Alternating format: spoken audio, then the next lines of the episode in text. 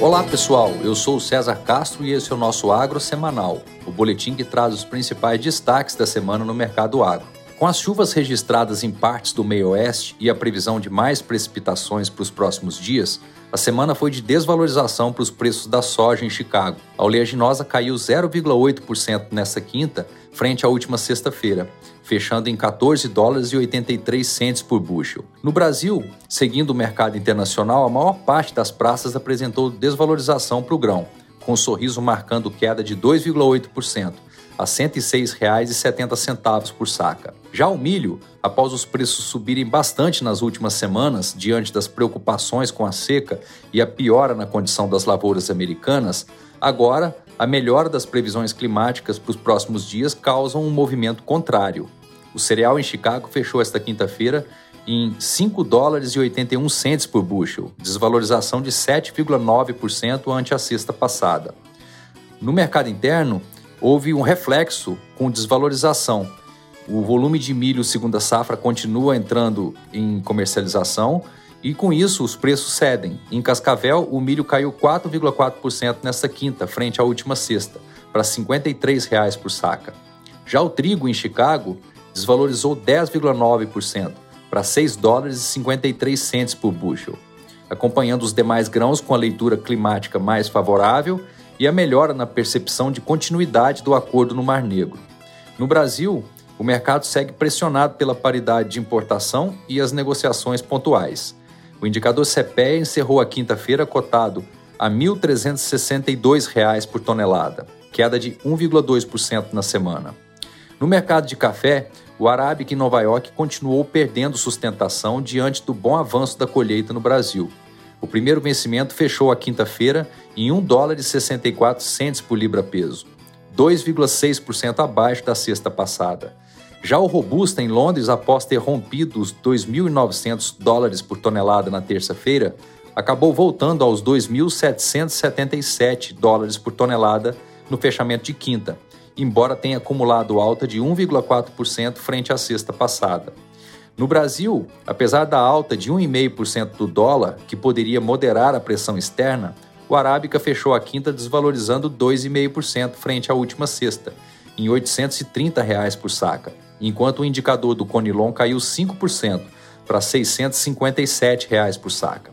No setor sucroenergético, a Única divulgou essa semana os números da safra 23-24 na região Centro-Sul, referentes à primeira quinzena de junho, indicando processamento 4,2% maior que o mesmo período da safra anterior. No acumulado da safra, a moagem já atingiu 166,3 milhões de toneladas, alta de 13,8% comparado com a 22-23. O destaque da quinzena vai para o mix de produção de açúcar, que atingiu 48,9%, aumento de 4 pontos percentuais frente à mesma quinzena de 2022. Em relação aos preços, o vencimento julho em Nova York fechou a quinta em 22,07 centes de dólar por libra-peso, redução de 8,7% comparado com a última sexta. A redução pode estar relacionada à saída da posição comprada dos fundos especulativos e ao aumento da oferta de açúcar com o andamento da safra no Centro-Sul.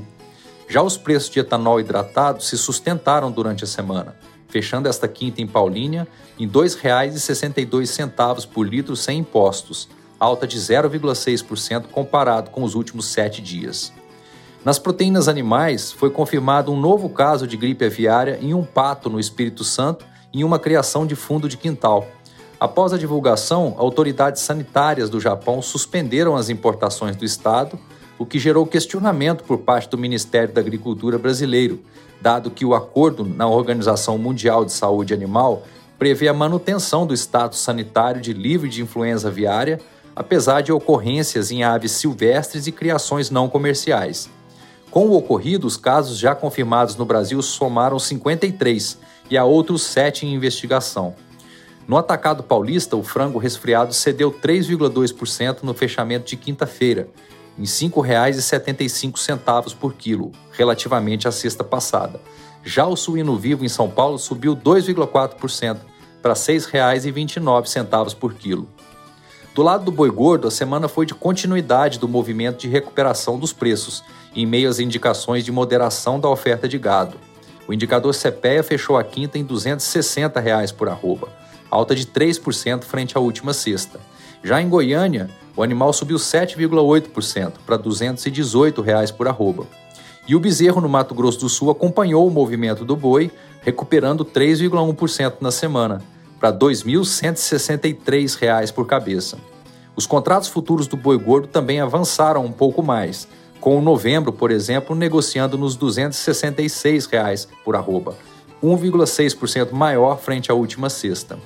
Convidamos vocês que nos ouvem aqui no Prosa Agro a acessarem o nosso site para ler os nossos relatórios recentes e também se cadastrarem na Academia da Governança Agro, que inclusive lançamos recentemente o quarto módulo.